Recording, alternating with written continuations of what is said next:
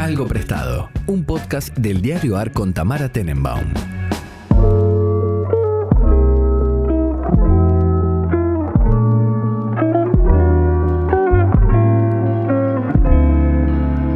Buenos días, buenas tardes, buenas noches, cuando sea que estén escuchando este podcast. Nosotros estamos, nosotros, ¿viste? Siempre digo nosotros y pues me olvido. Em, acá, en el mismo horario, en algún día de la semana, a las 12 y 20 del mediodía, con mi amiga personal Gino Singolani. ¿Cómo estás, Gino? ¿Cómo va? Bien, ¿y vos? ¿Todo bien? Todo bien. Acá, ¿Qué día diáfano? diáfano. Sí, sí, sí, sí, sí. La verdad que un solcito. Eh, estamos en el estudio además, cosa que últimamente es bastante rara. Lo es. Estamos muy complicados todos, es fin de año, todo el mundo viaja mucho en este podcast. ¿Cuándo es tu próximo viaje, Gino? Eh, ojalá que dentro de mucho, pero creo ¿Estás que harto es ya? el mes que viene. ¿A dónde te vas? Eh, creo que a Miami. Mm. ¿Te gusta Miami a vos? Sí. ¿Te gusta? Reivindico Miami. ¿Por qué? Porque es auténticamente mentira y eso me parece que es lindo. Mm. And I think that's beautiful. Claro. Eh, me parece que sí, que está bien. O sea, como que hay mucho hate porque, Claro. porque vivimos desde la Argentina como la cultura Miami noventosa. Pero tiene cosas interesantes como ciudad. Tiene cosas interesantes arquitectónicamente. Ay, a mí me Tiene- parece fea, eso es lo que me pasa. A mí no me molesta nada como la narrativa Miami. Me parece que, bueno, el- eh, obviamente, a mí las ciudades que no son caminables ya me parecen muy difíciles. No, no, me cuesta desarrollar un vínculo afectivo con una ciudad en la que no se puede caminar. Ok, estoy de acuerdo. Eh, sobre todo aparte cuando vas de turista, yo obviamente no manejo, pero si, si vivís ahí manejás y bueno, Sí, la sí, vivís no de otra manera. otra, no te queda otra. Eh, y cuando uno va de turista es medio fiaca. O sea, o de turista va a trabajar, digo. Sí. Vivir arriba de un Uber, es como. Bueno, lo que que todo pasa sea es tan que- lejos. Todo está lejos, sí. Eh, tenés como el- la zona Miami Beach que es muy linda, digamos, arquitectónicamente y sí es caminable. Sí, sí, sí. Eh, es cierto que todo está lejos, pero no sé, me parece. Es una ciudad que tiene como una. que tiene como un derroche de plata medio ridículo. Sí, no, eso no me molesta. No, no, pero digo, yo. para, digamos, hay museos muy interesantes, Mm. digamos, siempre hay cosas pasando. De hecho, si, si voy, voy a probablemente ir ahí a Art Basel y todo eso. Claro. Yo sé, es como, bueno, es eso. Es vivir ahí, digamos, te compras el combo completo. Sí, sí, Si vivís en totalmente. Miami, si estás ahí.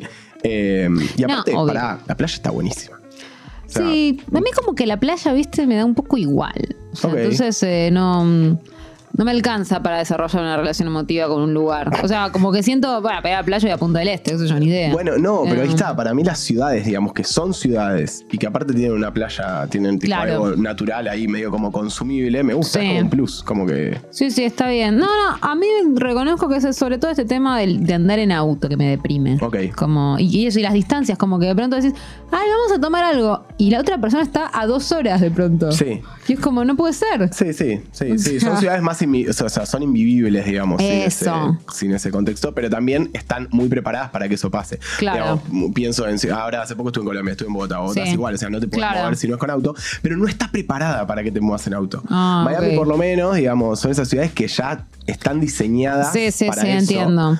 Crecieron sobre la base de la cultura, digamos, yankee de moverse Del en auto, auto. para todos Ay, lados. no, Entonces no tenés, no tenés quilombo para estacionar, las autopistas son anchas. Yo no entiendo cómo hacen igual. Imagínate, si yo cada vez que tuviera que bajar a comprar algo, tuviera que agarrar un auto, no sé, en algún momento no compro nada y sencillamente me dedico a, Ah. hacer un survival, ¿viste? Como, Sí, sí, sí. como hacer un prepper, Sí. ya está. Bueno, eh, ¿cómo hacen? Y tienen muchos infartos. O sea, no, Eso no. es tipo, Es un horror. It's a thing. Es que me acuerdo, por ejemplo, también de eso, de prender por ahí Tinder en Miami y como decir, ay, pero toda la gente que me parece medio linda está recontra lejos. O Está- sea, ah, pensé que ibas a decir está recontra trabada. Nah, eso también. que- bueno, eso. whatever. Pero digo, lo más raro era esto de que era como te pones a chatear con alguien, ab- abrís dos match. Y es como, ay, ¿dónde estás vos? En tal lugar. Ay, re lejos.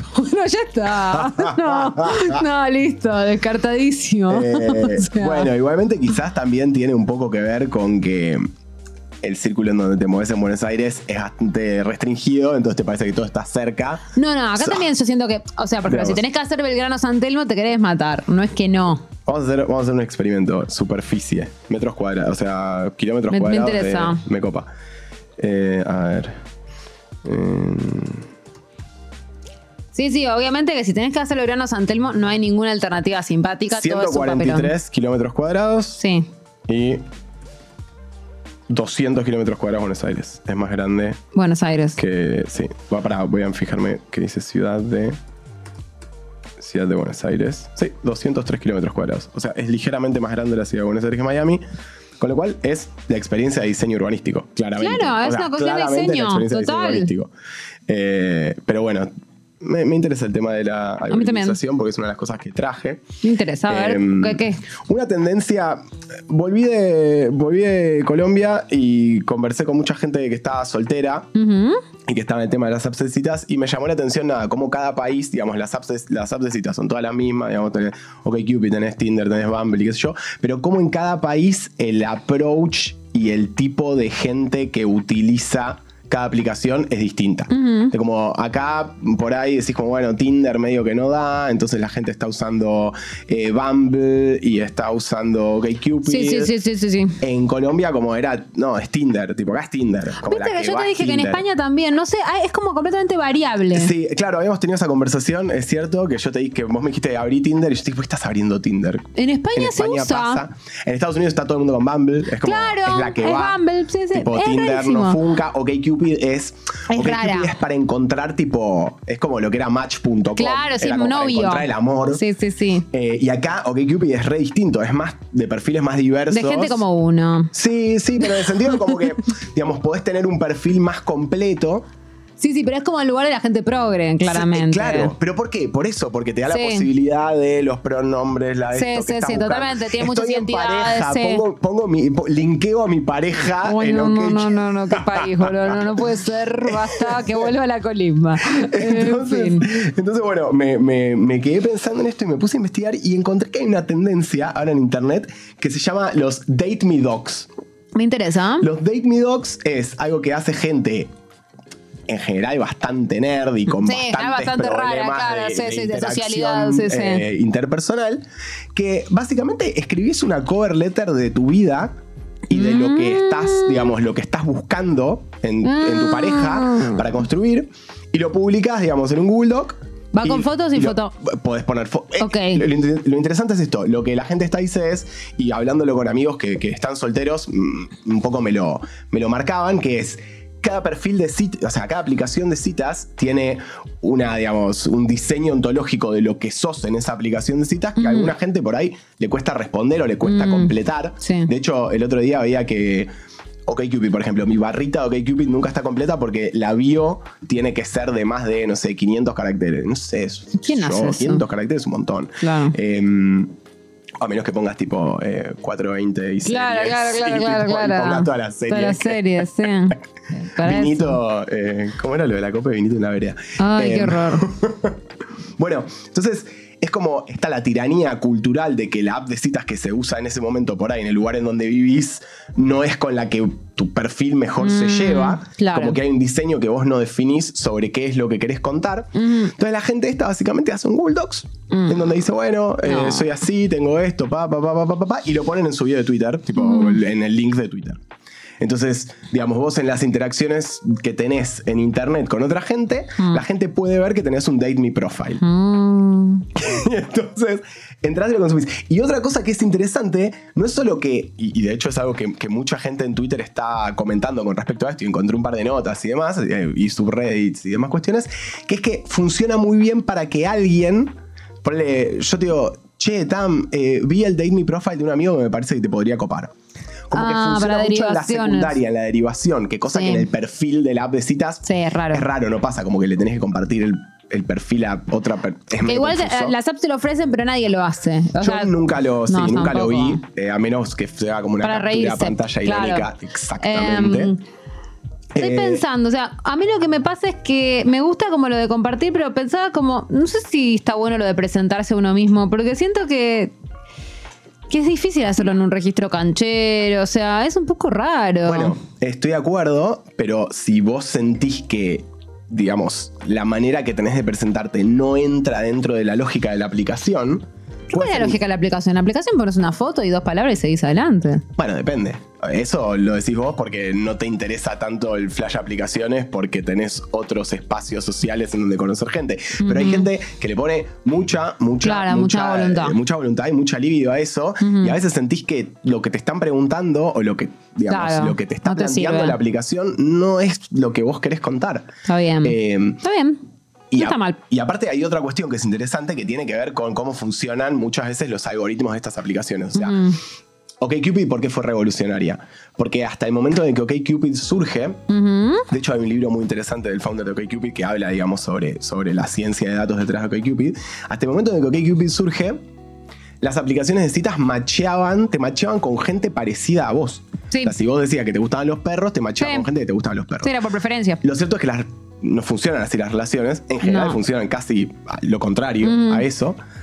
Y OkCupid, ¿cómo se vuelve revolucionario? OkCupid plantea, bueno, vos responde preguntas, pero aparte responde qué te importa que la otra persona... Totalmente, sí, sí, tenés que asignarle una importancia a eso. Eso Sí, es sí. clave. Entonces vos Claro. decís, bueno, eh, yo soy desordenado y me gustaría salir con alguien ordenado y esto me resulta muy Claro, importante. Claro, si claro, claro. Sí, sí, le tenés que hacer una importancia.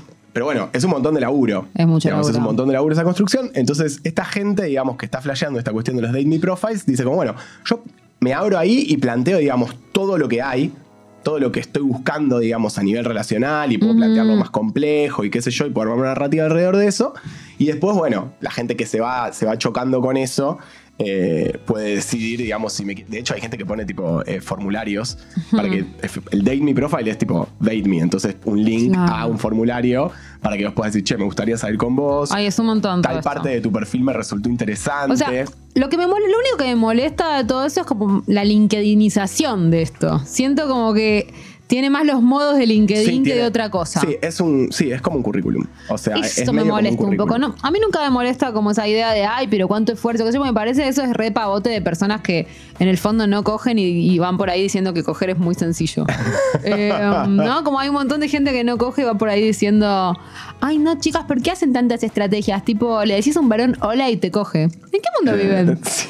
Eso no es verdad. Eso era verdad quizás en el siglo XIX, donde nadie cogía. Ahora ya no es verdad.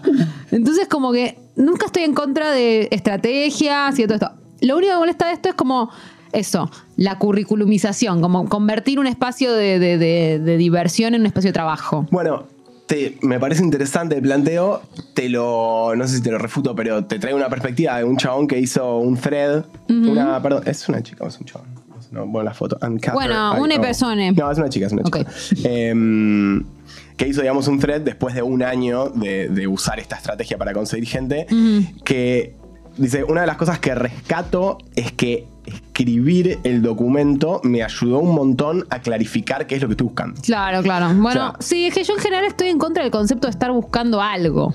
Bueno, Eso sí me parece sí. como, bueno, uno se encuentra con la gente y Yo pienso lo mismo. ve qué puede, qué lo- uno no sabe tampoco lo que está. O sea, me parece que es muy gringo pensar que uno sabe, uno mismo sabe lo que está buscando. 100% de acuerdo, digamos, pero no estoy tan de acuerdo con que lo de buscar no funciona. Hay mucha gente que Claro. busca.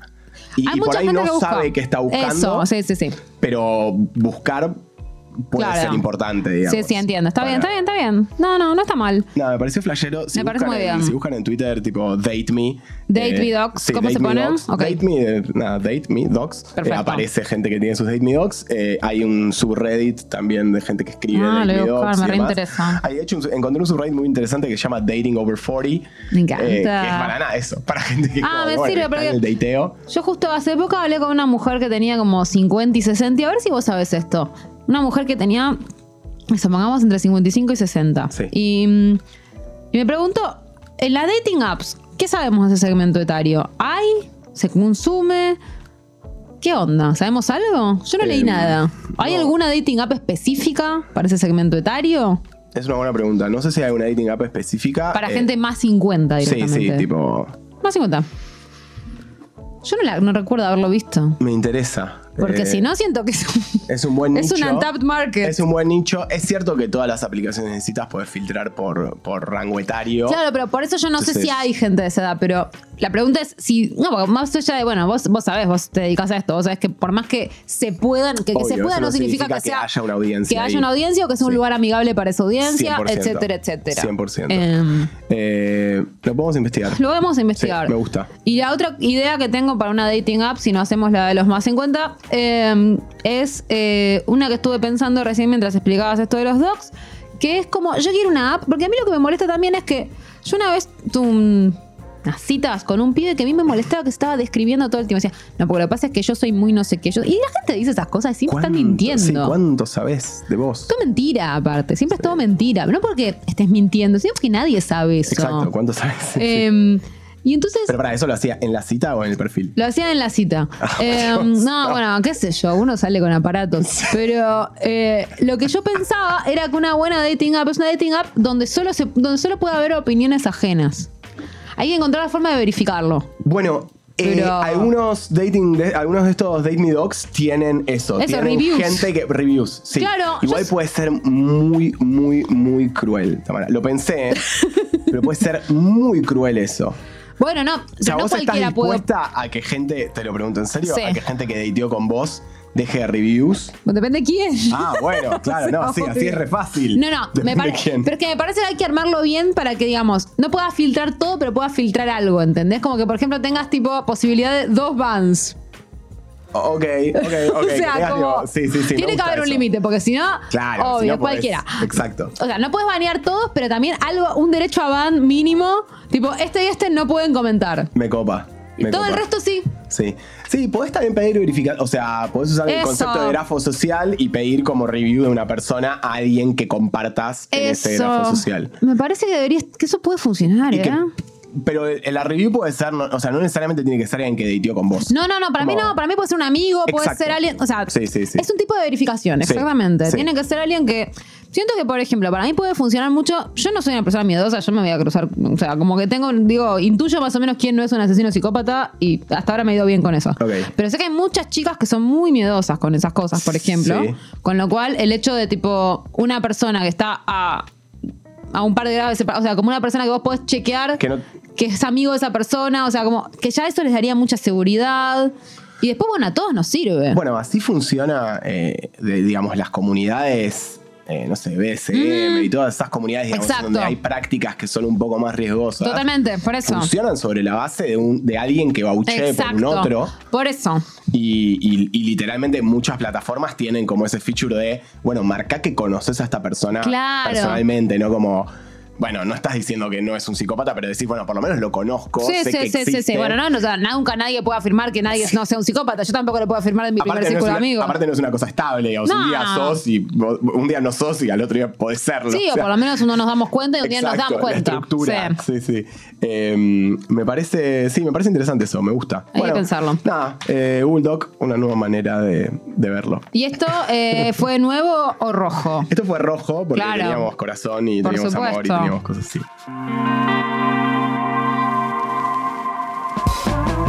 Ya podés sumarte a los podcasts del Diario AR para informarte y entretenerte en todas las plataformas como lo hacemos en nuestra web. Somos un diario nuevo y queremos lo mejor para vos. Nos podés leer en eldiarioar.com o seguirnos en Twitter en arroba eldiarioar.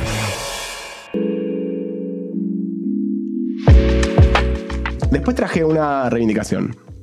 Traje algo viejo. Eh, el otro día recibí un mensaje de texto de un mensaje de texto. Un- un, un SMS. ¿Quién lo hubiera dicho? De un amigo que me dice, che, tenemos que cambiar la fecha del día del amigo. Estoy harto que sea el 20 de julio. Tiene que ser el 23 de diciembre. Y le digo, bueno, vos querés estar de caravana del 23 de diciembre al 2 de enero. Claro. Vez del 24 de la noche, el 23 de la noche al 2 de enero. eh, explícate. Dice, el 23 de diciembre de 1969, Ujú. La República Argentina lanzó a su primer astronauta al espacio. Yo Un dije, montón, ¿qué? me interesa. nuestro primer astronauta antropomorfo fue el mono Juan. Es lanzamos- como la, la perra laica, pero el mono Juan. Exactamente. Eh, la Argentina, de hecho, fue el, primer país latinoamericano y uno de los primeros cuatro, de los primeros cuatro países del mundo, junto con Estados Unidos, la Unión Soviética y Francia, en la realización de experiencias biológicas en el espacio. Es decir, mandar seres vivos al espacio. Yo sabía esto, pero hay una historia, digamos, bastante profunda de exploración espacial y de cohetería y de qué sé yo, a finales de la década del 50, principios de la década del 60, en Argentina, Yo alguna vez algo escuché. El que sabe de eso es Pablo Priluca, creo. Pablo Sí. Pri- Ah, ok, me gusta. Bueno, puede traer más data histórica, pero en el 57 un ingeniero, digamos, de la Fuerza Aérea, el ingeniero Tabanera, crea la Asociación Interplanetaria, que básicamente se encargaba de lo que ahora sería una búsqueda de Google, porque era buscar información sobre tipo carrera espacial y cohetes y demás. Y de hecho traen al vicepresidente de la NASA en el 60, el Ah, doctor Dryden, muchísimo. que el tipo básicamente lo que les dice, bueno, si les interesa el espacio, dejen de leer y empiecen a quemarse las manos con pólvora. O sea, muy yankee. Sí. Pero como, bueno, empiecen a hacer algo. Y, y bueno, y se creó un proyecto que se llamó el Proyecto Bio, que tenía, digamos, como objetivo final eh, hacer prototipos para monitorear señales vitales en pilotos de avión, Sí. digamos. Pero bueno, había todo un flash por la cohetería y lanzar cosas al espacio y qué sé yo, al espacio. Digamos, el- la frontera del espacio son los 100 kilómetros. Ninguna Claro. de esas cosas llegó a los 100 kilómetros. Fueron entre los 30 y los 89 kilómetros que se llegó eh, en esa época. En el 72 fue la primera vez que llegamos al espacio con un cohete, el cohete Castor, que llega a los 500 kilómetros de altu- de altura. Pero bueno, quiero hacer una reivindicación de Juan. Sí, que Sí, es un, por supuesto, un- un hermano Juan. Eh, Hermoso. Un monito correntino de un kilo y medio de peso Ah, no estoy muy a favor de esto. que volvió vivo. El Ya mono. es un montón. Volvió vivo. eh, estaba más drogado, obviamente, Pobrecito. al mono. Hay, hay registro audiovisual de eso. De hecho, hay un documental muy cortito que se llama Juan, el primer astronauta argentino, que lo dirigió Diego Julio Ludueña, eh, de la Universidad de Córdoba. No te puedo creer. Y está, digamos, todo el, todo el footage del lanzamiento. Y en realidad el primer ser vivo que mandamos no fue Mono Juan, por eso el, el Mono Juan fue el primer astronauta, digamos, antropomorfo. Pero el primer ser vivo que mandamos al espacio, eh, o a la- al, al espacio suborbital, fue la rata Belisario. Que fue La rata Belisario está la- real. Ok. la primera de nueve ratas que No, mandamos al espacio y la única que volvió viva. Después todas las otras eh, murieron todas. Y de hecho, en el Museo Aeroespacial de Córdoba hay, eh, están los restos del mono Juan y de la rata Belisario. De hecho, el mono Juan cuando vuelve al espacio vivió como tres años más, dos años y pico más, y se convirtió un poco en la figura del zoológico de Córdoba. Tuvo monitos, la rata también No, tuvo, no, esto es y- increíble. O sea que en realidad, en algún tipo por ahí, te- la rata que está en tu casa es descendiente de alguien que fue al espacio. O sea, estoy muy de acuerdo con este nuevo día del amigo. Me parece que reamerita. Es mucho más copado. Es mucho más Parece- copado. No sé, me parece piola. Sí, Em, definitivamente. Así que bueno, nada, investigar un poco sobre eso. Hay un libro que escribió Pablo de León, eh, que es digamos, un, un argentino que trabaja hace muchísimos años, no, ahora ya está retirado, pero trabajó muchísimos años en la NASA, que diseñó trajes espaciales y qué sé yo, que digamos explora la- la- las primeras etapas de exploración aeroespacial en la Argentina. Eh, y aparte está este documental que está en YouTube, lo pueden ver, que se llama Juan el primer astronauta argentino, 25 minutos. Eh, me flashea, ¿entendés que tipo esa gente el 23 de diciembre de 1969, el 24 fue a cenar con la familia y le decía como, bueno, tiramos un cohete al espacio con un mono y volvió vivo. Ah, increíble. Eh, me parece muy, muy, muy tierno. El monito estaba. Hay un tema con, con, digamos, con los cuerpos humanos, como tienen más, más volumen y más masa, no es tan peligroso. Es peligroso, pero no es tan peligroso. Pero en un monito de un kilo y medio de peso, sí era peligroso, que es el Oh. tema de el efecto que tiene la aceleración Claro. en el cuerpo, ¿no? Tipo, se te va la sangre a la cabeza o se te va la sangre abajo, te, te- digamos, te, te puedes morir. Entonces, por eso los astronautas se sientan, eh, viste, como que se sientan como reclinados en las Sí. naves. Eso tiene que ver con, con que la aceleración, digamos, no te pegue perpendicular a la circulación de la sangre, sino que sea transversal Ah, a cómo entra el cuerpo. Entiendo. Entonces, claro, el monito le hicieron una- un asientito. Entonces el monito está sentado en un asientito con un pequeño cinturoncito de seguridad y aparte le pusieron como un, no sé, como una capa que solo se le ve la carita, lo cual lo hace más astronauta al chabón. Eh, y nada, o sea, eso, muy drogado, pero, Pero volvió bien. volvió vivo y tan mal no la pasó. Seguro, nada, seguro que la gente PETA, no sé si es PETA acá, pero bueno. Sí, hay. Bueno, esos me, me van a criticar, no sé, pero a mí me parece que. Porque pobre, el monito no decidió ir al espacio, ¿no? Pero bueno, fue, se la rebancó. Tampoco puedes ir a hacer muchas cosas. Y claro, por eso. Y, y volvió vivo, eh, tuvo familia y Increíble. siguió, siguió su vida. Parece hermosísimo. Eh, así que nada, 23 de diciembre de 1969, 23 de diciembre, próximo día del amigo, lanzo la, la convocatoria. Me encanta. El que la Suena, quiera agarrar, suena como la una agarra. posible publicidad de Quilmes. Sí, ¿No? Andy Kuznetsov también la podría mover un toque. Sí, ¿no? como Andy. siento que se la re vender a esa gente. sí, sí. O una semana de la dulzura, Sí, ¿viste? una Bonobón, argentinidad no como sé. medio.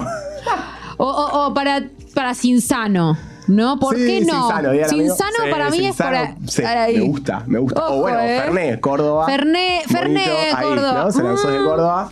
Ya, ya sé, yo la veo por ahí. Hay algo, hay algo. Bueno, ojalá no nos estén escuchando así se las vamos a vender en un contexto en el cual sea una venta y no un robo. regalo. sí, Tal cual. Claramente. Eh, eso fue Esto fue lo viejo. viejo. Sí. ¿Y cuál es la eh, novedad? Novedad. Bueno, dos novedades. Eh, una cortita. Venimos discutiendo esto hace, no sé, ocho meses. Finalmente se concretó la venta de Twitter. Elon Musk es nuestro Sí, nuevo I jefe. know. 44 mil millones de dólares. La compró carísima. Le salió Sí, ¿no? muy cara la jodita. Muy, Para una muy, red muy social que cara. usamos nosotros y nadie más. Sí, sí, le salió muy, muy, muy cara.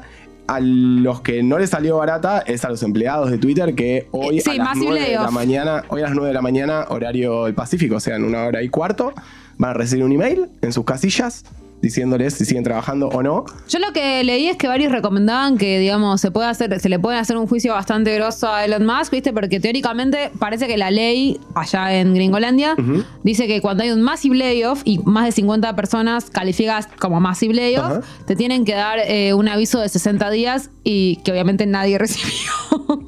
Y pero empresas así creo que prefieren. Claro, prefieren- ya está, pagamos todos los general se juicios, hacen así, listo. los massive layoffs. o Pagan todos los por una juicios y cuestión de listo. seguridad también. Si- imagínate que a vos te dicen que te echan. Sí, sí, y sí. No, tenés yo creo que 60 sí, días con que tu computadora. Mm. Elon debe tener calculado ya que si tiene que pagar Sí. 50 juicios los paga. Y 100%. listo. Eh, igual no- van a ser 3.700 personas Son bastantes juicios de Elon. de 7.500 empleados. O sea, el número que está manejando es que va a rajar ma- La mitad, más de, más la sí, mitad, a más de la sí. mitad de la, de la gente. Eh, metió a uno. El chabón es un. nada, es un psycho. Metió tipo a ingenieros de Tesla a investigar el código de Twitter para ver tipo lo que estaba bien, lo que estaba mal.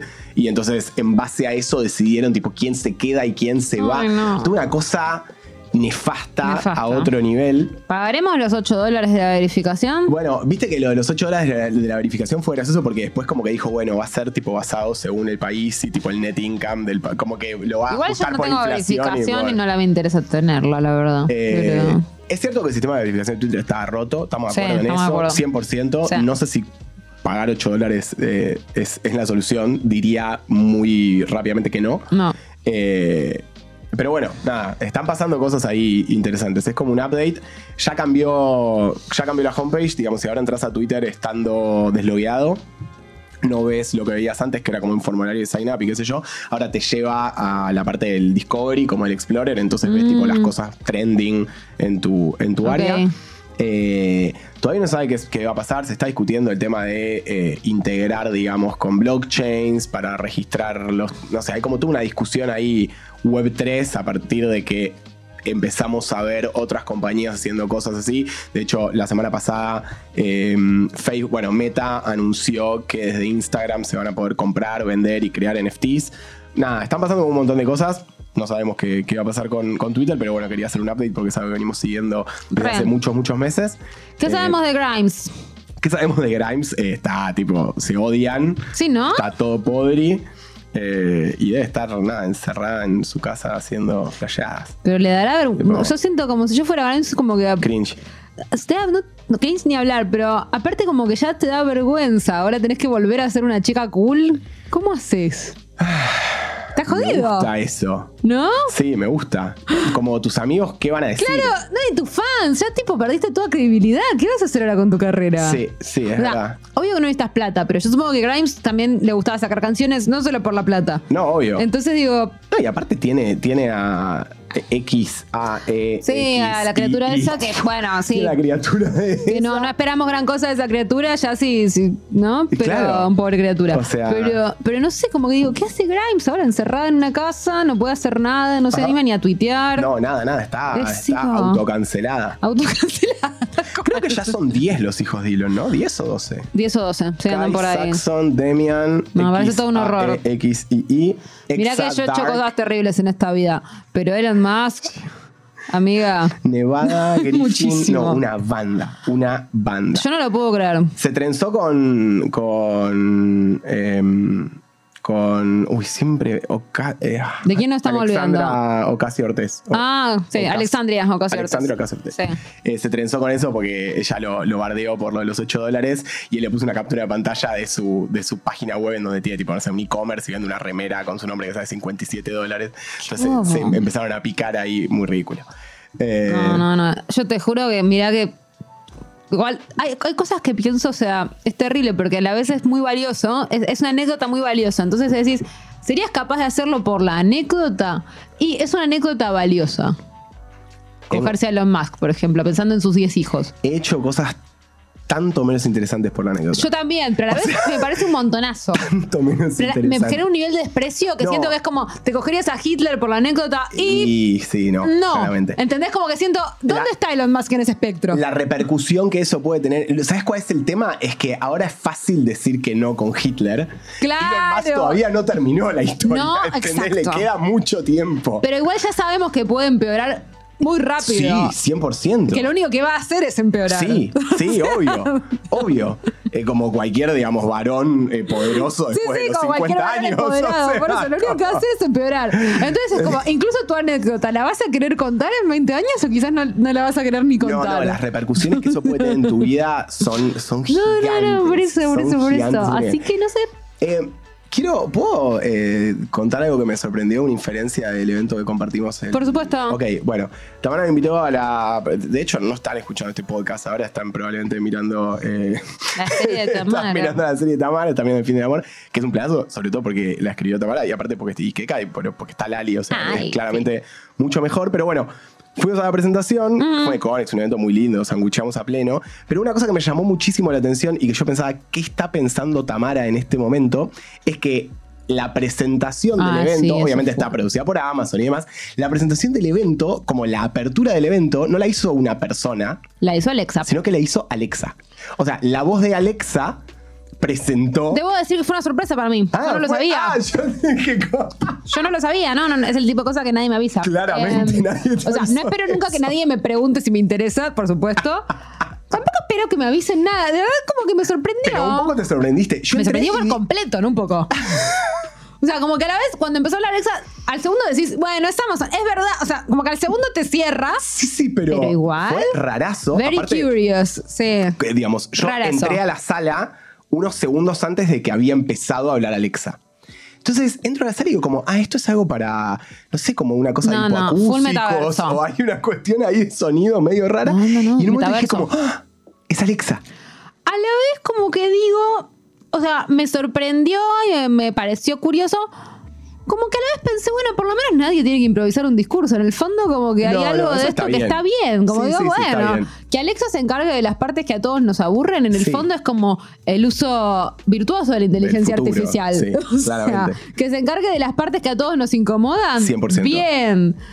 Y en el fondo también es igual, o sea, si lo pensás, es como el mensaje que te reciben en un cine, ¿no? Apaguen los celulares. Pero acá es raro, igual porque tiene un nombre. Raro, tiene un nombre, se referían a ella como Alexa. Sí, sí, sí. Eh, es que me parece que trabajar en Amazon es así. Alexa es como la mascota. Y sí. Como, me parece ¿La que mascota es o eso. el dios? Yo creo que más la mascota, con Ok. las mascotas de los equipos de fútbol. Como que hay algo de tipo, es nuestra mascota. Ok, ok. Sí, sí, yo no lo sabía, me tomó completamente por sorpresa y hablaba de mí y era un montón. Claro, hablaba de Tamara y yo era como, esto es Sí, muy sí, sí, raro, rarazo, rarazo. raro. Pero bueno, nada, me gustó. Me quedé pensando en una, una cuestión que charlamos hace un par de meses de que Alexa iba a aprender a tipo los deepfakes de voz y qué sé yo. Digamos, ¿quién te hubiera gustado que te presente con el motor de Alexa? ¿Qué voz te ¿Qué hubiera gustado que te presente con el Es motor de una Alexa? buena Digamos, pregunta. como algo, algo interesante para. Voy a pensar. Eh, como pienso, tipo, una voz, pero voy a tirar una, una sota. Eh, para mí, si tiene que la tipo, yo te armo la voz de Narciso Ibáñez Menta. Ah, mirá. ¿No?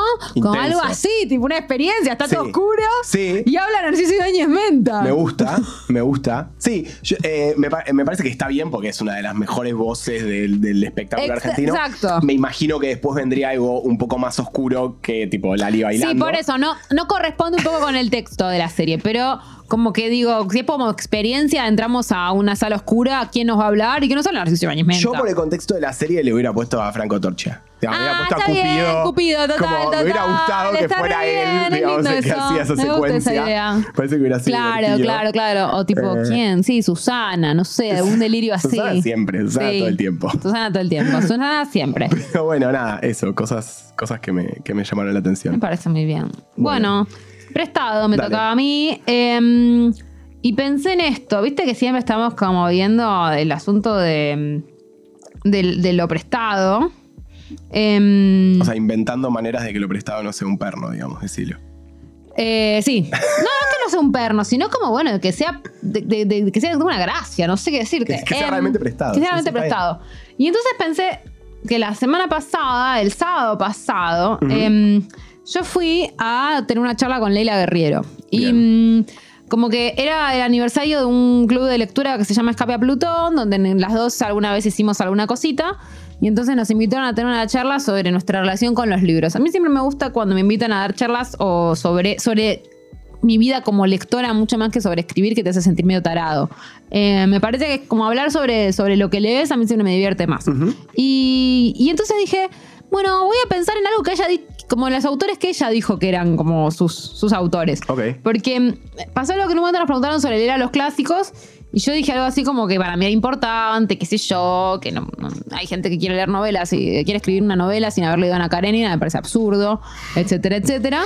Y, y ella dijo algo que me pareció piola, que fue como, estoy de acuerdo con vos, pero yo pienso que también, bueno, como hay que, hay que estar, no, hay que estar leyendo la contemporaneidad o por la novedad, sino me dijo como yo trato de pensar en quiénes son los, los clásicos del futuro, ¿no? O sea, como quiénes son los nuevos clásicos, cosas que, que, Leila que las- la sí. última optimista. Sí, sí, O sea, sí, totalmente. Pensando así me encanta. Totalmente, como que dijo no, y, y como que el canon también, aparte, bueno, dice clásicos, decís, claro, todo esto, y sí, ok, pero por ejemplo, Lydia Davis una protagonista que está de viva y ya es un clásico. Entonces Sí. dije, ahí me acordé, dije, bueno, voy a llevar a Lydia Davis como algo prestado. Ok, me gusta. Como su autora, una, o sea, porque la mencionó varias veces como una de sus autoras favoritas. Como que dijo que ella hablaba mucho sobre literatura norteamericana. Una cosa, una cosa que nos preguntaron también es de dónde sacabas como tu criterio para elegir los libros que lees. ¿A quién le crees las recomendaciones? ¿Qué sé yo? Y todas hablamos como a nuestros amigos. Eh, claro. Las dos hablamos de los amigos, ya está. Como, como que hay algo de, bueno, el periodismo cultural que ya no, no, no digo que no existe, pero cada vez menos hay reseñas de libros. Son muy cortitas y en general no, no sé si las compras necesariamente. Sí. Y entonces cada uno empezó a hablar de sus amigos y ella dijo, bueno, yo tengo un muy buen amigo que es Rodrigo Fresán, Ujú. que me dice, Fresán eh, comparte conmigo una pasión que tenemos por la literatura norteamericana y entonces él me dice qué hay de nuevo ahí. Lo que hay para leer. Entonces, eh, y, y y creo que entonces en ese contexto ella contó que, bueno, de- de cuando empezó a leer a, a Lydia Davis de haber llegado por ahí. Ajá. Y, o sea, la mencionó varias veces. Entonces dije, mira vos, porque aparte, a mí una cosa que me encanta de Leila es que es una autora que escribe no ficción únicamente, pero siempre que le preguntan qué lee, contesta hablando de ficción. Bueno, es- eso te iba a decir, digamos, introducción rápida, es una de las periodistas cronistas de la Argentina más maravillosas y todas sus crónicas son muy narrativas, o sea, Totalmente. no me sorprende en lo más mínimo que No, haya no, mencionado una totalmente. cuentista, una novelista y no Yo siento que una es eso, que a ella, a ella le gusta mucho leer ficción, es lo que más le gusta leer, creo, y, es lo que parece estar escribió leyendo todo el tiempo. ficción, ¿no? no, no. Eso no. es muy loco también. Como no escribió nada y no parece intentó, tener ninguna como- intención de hacerlo. Por eso, ¿eh? por eso, como, no, creo no. que no, que yo sepa, no tiene ninguna intención de hacerlo. Pero lee muchísima ficción. Digamos, Se yo creo que sabe muchísimo más de literatura que muchísimos escritores de literatura que yo conozco. Entonces, em, nada, dije, bueno, Lydia Davis, a mí también es una autora que me gusta mucho y es una autora que. em, Bueno, la Argentina en los últimos años se ha puesto un poco más de moda. Sí. Pero más, o sea, la realidad es que sus traducciones nunca circularon de forma tan masiva, circulan, o sea, ahora los tiene, mm, digamos, hay una que es muy conocida, que, o sea, va, la que más fácil circula es la que hizo Eterna Cadencia de Ni Puedo Ni Quiero, que es un, libro de cuentitos. Eh, y, mm, y después la, la más como conocida es esta etapa naranjita de cuentos completos de Lydia Davis Sí. Que es una etapa de Sex Barral España, que realmente no es tan fácil conseguir esta edición en Argentina. Y es lo más importante para conseguir de ella. Así que es como una autora de la que se habla mucho, Pero yo siento que se la lee poco porque honestamente circulan poco esos libros. Entonces, si circulan poco es porque tanto no se venden.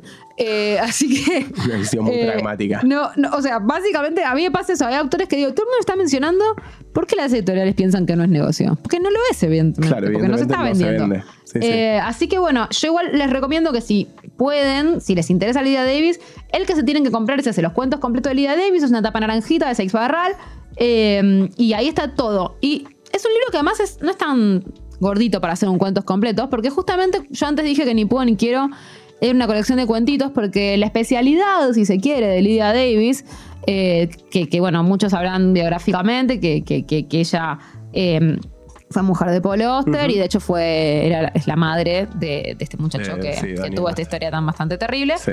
Em, pero, pero bueno, Lydia Davis, em, su, su- su fama, su, su especialidad es la microficción, la ficción brevísima.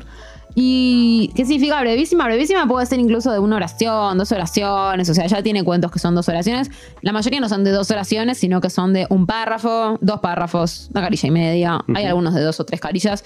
Pero se especializa en la brevedad y, y yo diría que además hay algo como una estrategia asociada a esa brevedad que es bastante curioso, que es como que ella tiene algo muy específico y muy, muy preciso en su tono y en el modo de narrar, pero a la vez en sus ficciones, obviamente como son muy cortitas, rara vez se trata de mundos completos, rara vez se trata de personajes que tengan nombre, por ejemplo. Claro, en son general, fotos. Como... Sí, trabaja con personajes que en general no tienen nombre, de los que no sabes casi nada. O sea, el cuento es una mujer entra en una casa y no sé qué. Verdad. O sea, son, son cosas como bastante impersonales y sin embargo, como que su gracia radica en que, digamos, yo cuando trabajo con alumnos de, de escritura, siempre uno trata de, de llevarlos para el lugar que es más fácil para construir un mundo, que es la particularidad, ¿no? Que las cosas tengan eh, una riqueza en ese lugar, ¿no? Que son en un lugar, que, que- que no sean genéricas. Claro. Pero es muy difícil hacer lo que hace Lydia Davis, que es que las cosas no tienen una particularidad de- en términos de la data, pero tampoco son genéricas. Y aún así son súper, claro, y son súper potentes, digamos. Exactamente. Lo que hace ella, que es esta cosa de la imprecisión, pero que no es genérica, es bastante curioso y bastante único. Yo siento que en ese sentido, por eso se me ocurre que puede ser que por eso le guste a, a Leila Guerrero, porque tiene como una cosa destilada de, de- de qué es una ficción, ¿no? Una ficción que no solamente no tiene extensión, tampoco tiene data, no tiene un universo eh, concreto. Y sin embargo, tiene algo que se siente preciso. Entonces hay algo que está destilado del recurso narrativo. Claro, es algo muy del periodi de la crónica narrativa, la crónica Total. periodística narrativa, porque necesitas moverte, digamos, en esa precisión del periodismo, pero en esa abstracción narrativa que permite que lo consumas muchas veces casi como una novela. digamos, como un Exactamente, exactamente. Tenés el recurso ahí sin necesariamente tener como, como una concreción en la información que se te da. Me copa. Así bueno, yo les recomiendo que busquen el libro de la tapa naranjita. No se consigue tan fácil, pero bueno, ya saben que en el sitio de Calperín algo se encuentra. Sí, lo acabo de buscar. Eh, uno de los motivos por ahí por los que no circula tanto es porque cuesta 11 Es lucas caro. Pero. Bueno, pero vale la pena, vale gallina, si hubiera Sí, más, sí, sí, obvio, estaría más claro. barato. Bueno, por Pero eso el mercado no es tan inteligente, ¿viste? No, no, no, no, no, no es tan inteligente. Obviamente, si la pueden leer en inglés, la pueden leer en inglés y eso sí se consigue en Kindle. Y la verdad es que es una autora que no es difícil para leer en inglés porque justamente hace ficciones muy breves, con un vocabulario bastante plano. Sí. Así que, de hecho, si tienen un inglés de intermedio para arriba, lo podrían Va hacer. bien. Bueno, eso fue todo.